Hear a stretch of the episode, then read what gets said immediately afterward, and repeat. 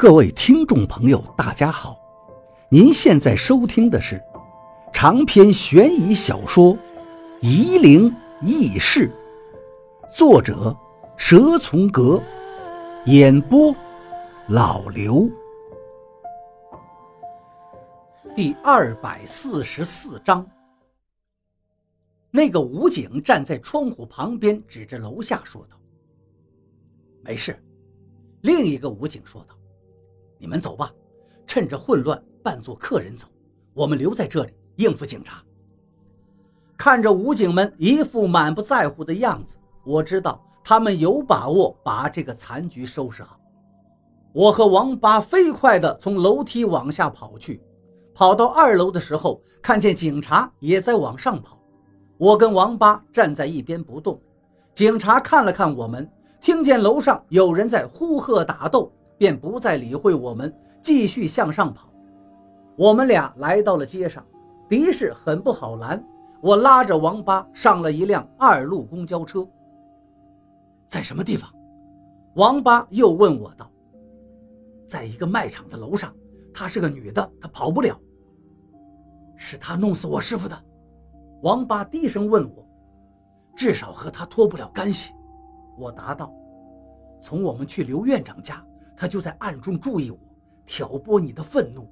虽然我看不到，但我对他很熟悉了。现在他只要现了身，就躲不了了。我把手上的沙漏比划给王八看。二路车开得很慢，估计还要二十分钟才能到解放路。我是故意让王八跟我坐公交车的。我希望他能在这个时间里心情平和下来。赵先生是绝对不同意你这么做的，我主动说道。他收你的时候就说过，你要放下个人恩怨，是吗？可是他自己放下了吗？王八答道。那他去找麻哥干嘛？我不认为他会同意你这么对付麻哥的，他绝对不会同意的。我有点强词夺理了。可是师傅已经死了。王八根本就不跟我探讨这个问题。你跟我一样，都不会知道他到底是同意还是不同意。你去把师傅救活转过来，我们再问问他。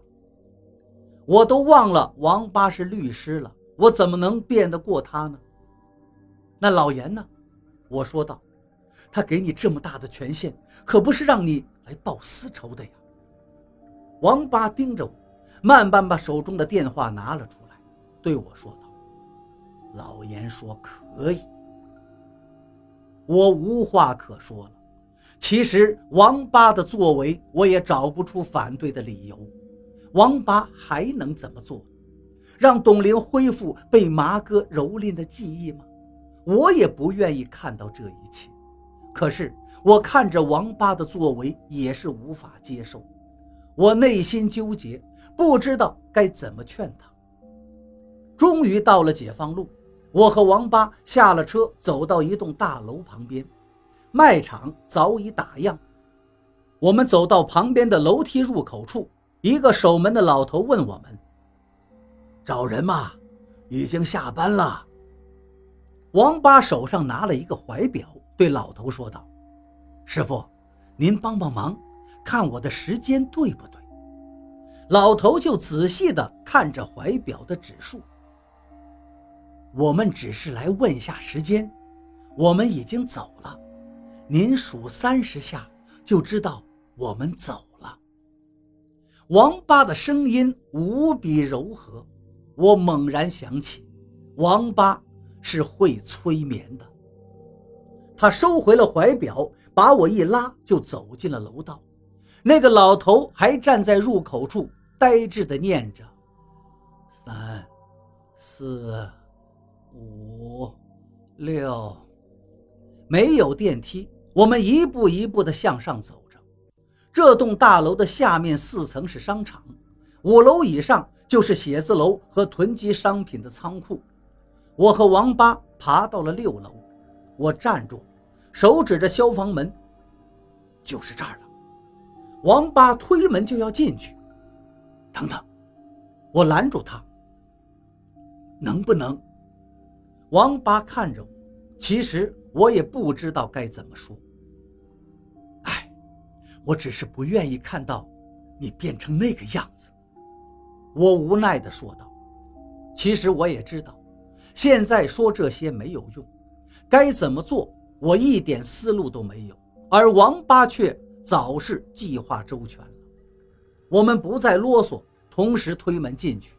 这层楼是写字楼，整层都没有隔断，是一个大通间，灯火通明。里面的办公桌虽然拥挤，但也井井有条。办公的员工们都穿着正规的职业服装，有好几十个人。他们坐在自己的办公桌前整理资料，或者忙着打字。你是不是搞错了？王八问道。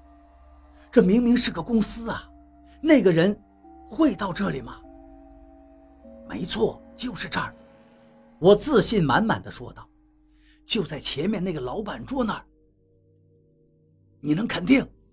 王八说道：“那儿坐了个女人。”她就是个女人。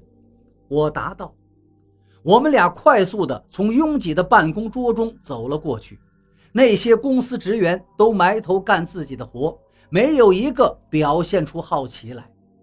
我跟王八走到老板桌前，一个三十岁上下的女人坐在我们对面的沙发上。这是一个很标致的女人，穿着黑色的西装套裙，化了淡妆，很是妩媚，一双眼睛大而有神。是她。我虽然是第一次看见她本人，但是我对他已经非常熟悉了。绝对是他，那个暗中窥视我的、抹去董玲记忆的，还有刚才拉走麻哥的，都是他。他坐在桌子对面一张大沙发上，慵懒地往沙发靠背上又躺了一躺，指着我说道：“还是被你追到这儿来。”我把手放进裤兜里，捏住沙漏。五万九千零四十九颗沙粒，左边两万九千五百二十四颗金，右边两万九千五百二十五颗纸。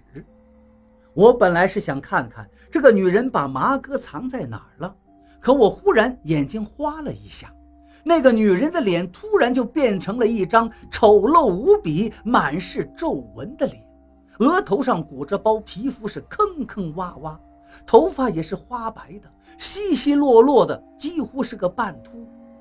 我连忙眨了眨眼睛，眼前的沙发上的女人又恢复到了刚才标致的模样，脸上皮肤光洁，鼻梁笔挺，嘴唇俏皮。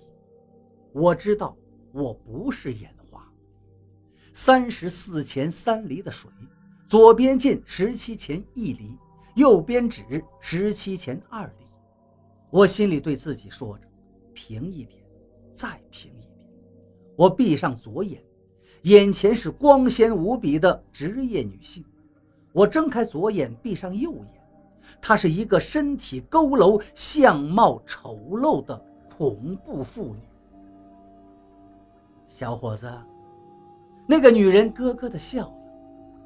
你没见过漂亮女人吗？还给我使眼色。